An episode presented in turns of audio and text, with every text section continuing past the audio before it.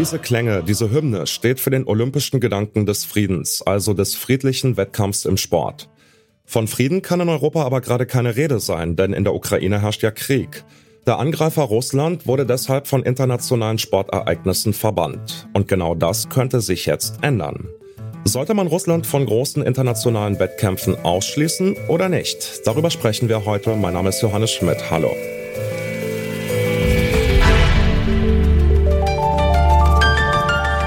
Zurück zum Thema.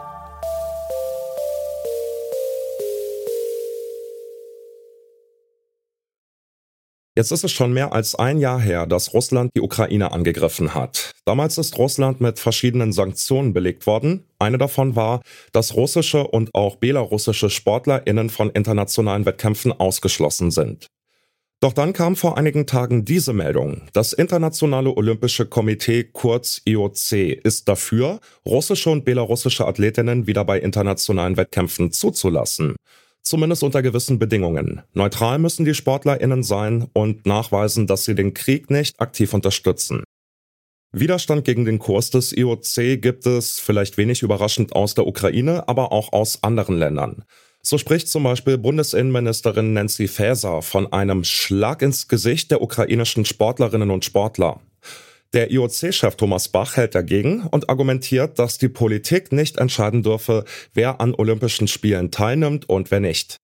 Sollten russische und belarussische Athletinnen an den Olympischen Spielen teilnehmen dürfen? Nein, findet der sportpolitische Sprecher der CDU-CSU-Bundestagsfraktion Stefan Mayer es mag vielleicht sein, dass ein, Großteil der Athletinnen und Athleten aus Russland beziehungsweise aus Belarus nicht aktiv in Kampfhandlungen mit einbezogen waren, aber sie gehören zumindest äh, zum überwiegenden Großteil der Streitkraft oder den Streitkräften an, die derzeit die Ukrainer traktieren.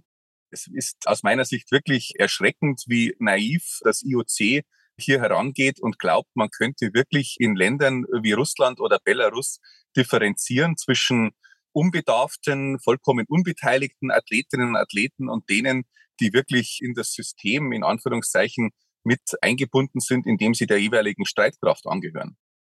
Ja gut, aber dann nehmen wir doch alle Russen und Russinnen letzten Endes in so eine Art große Sippenhaft und unterstellen ihnen, dass sie das alle mehr oder weniger gleich sehen. Also ich versuche mir vorzustellen, ich habe jahrelang hart trainiert, hoffe auf Olympia und darf dann nicht antreten, weil mein Präsident halt leider Gottes ein Kriegstreiber ist und ich scheide aus oder darf nicht antreten, obwohl ich das äh, kritisiere und ablehne. Das ist doch viel zu pauschal, oder? Ja, es ist pauschal, da gebe ich Ihnen recht, aber es ist notwendigerweise pauschal. Man kann ja auch keinen Gesinnungstest bei den jeweiligen Athletinnen und Athleten machen, der ergründet, ob sie jetzt für oder gegen Putin sind, ob sie für oder gegen den Angriffskrieg sind. Zumindest wenn man den offiziellen Verlautbarungen oder auch Meinungsforschungsinstituten glauben darf, dann steht nach wie vor der überwiegende Großteil der russischen Bevölkerung hinter diesem Angriffskrieg. Natürlich fehlgeleitet und auch fehlinformiert durch Putin und seine Schergen, das gestehe ich durchaus zu, aber das ändert nun mal nichts daran, dass nicht Putin allein diesen Angriffskrieg unternimmt, sondern dass er unterstützt wird, nicht nur durch seine Entourage, sondern auch durch Zehntausende von Soldatinnen und von Soldaten. Und wie gesagt, der überwiegende Großteil der russischen und der belarussischen Athletinnen und Athleten sind Mitglieder der jeweiligen Armeesportclubs. Hm, verstehe. Ja, Herr Mayer, Sie sind ja sportpolitischer Sprecher der Unionsbundestagsfraktion und machen sich insofern viele Gedanken über Sport und Politik eben. Was würden Sie denn vorschlagen für den Umgang mit russischen, belarussischen SportlerInnen bei großen Wettkämpfen? Was wäre Ihr Vorschlag?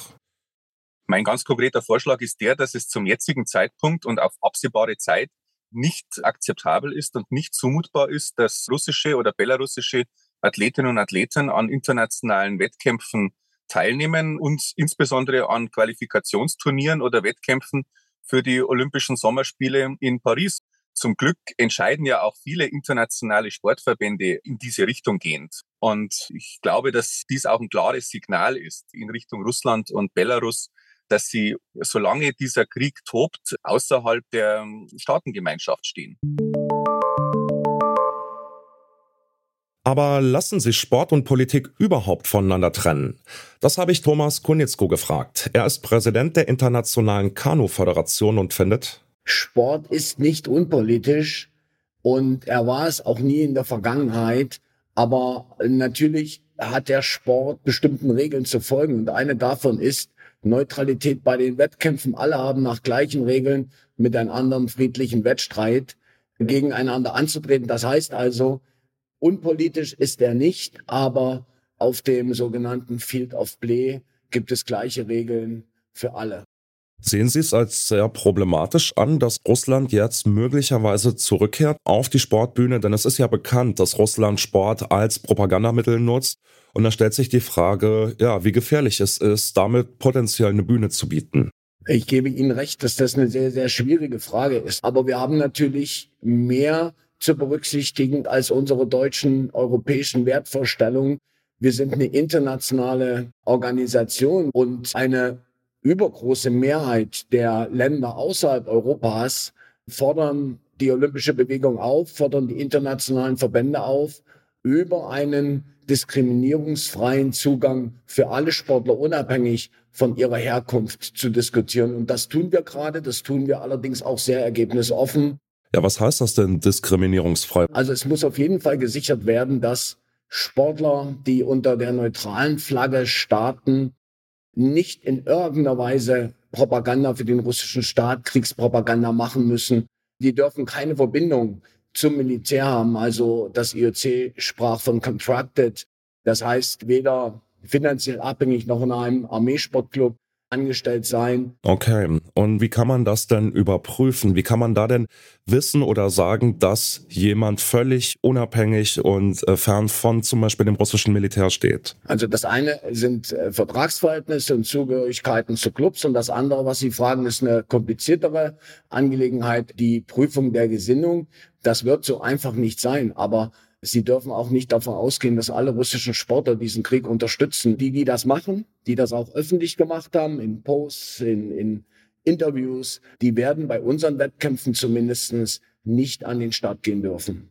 Glauben Sie, dass es einen Unterschied macht, um welche Sportart es geht? Also was mir durch den Kopf gegangen ist, in Ihrem Fall jetzt Kanufahren, ähm, das könnte ich mir noch relativ gut vorstellen, aber zum Beispiel im Fechten, eine Russin fechtet gegen eine Ukrainerin, das ist ja schon symbolisch deutlich aufgeladener. Braucht man da ein besonderes Fingerspitzengefühl oder hat das mit Sport und mit sportlichen Perspektiven eigentlich nichts zu tun? Ich verstehe emotional, was Sie sagen wollen und fühle das genauso. Es wären schreckliche Bilder, wenn russische Biathleten starten oder, oder auch russische Fechter in einer Kampfsportart. Aber wie gesagt, äh, hier geht es um mehr als um Emotionen, hier geht es um sportliche Regeln.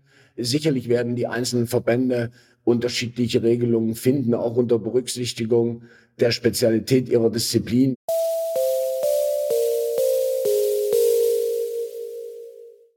Mit seiner Empfehlung will das IOC den Verbänden eine Entscheidungshilfe an die Hand geben, so wirkt es. Aber es ist eben schwierig, zwischen unbeteiligten Athletinnen aus Russland und Belarus und denen, die Putin und seinen Krieg unterstützen, zu unterscheiden. Wie weckt man die Rechte und Schutzbedürfnisse ukrainischer Athletinnen gegen die Teilnahmewünsche anderer SportlerInnen auf? Das ist eine schwierige Frage, die letztendlich die einzelnen Verbände beantworten müssen. Die entscheiden nämlich jetzt darüber, ob Russland und Belarus an Olympia teilnehmen sollen oder nicht.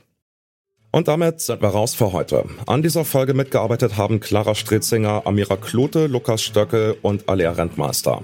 Produziert wurde sie von Tim Schmutzler, Chefin vom Dienst war Julia Segers und mein Name ist Johannes Schmidt. Bis bald, ciao. Zurück zum Thema vom Podcast Radio Detektor FM.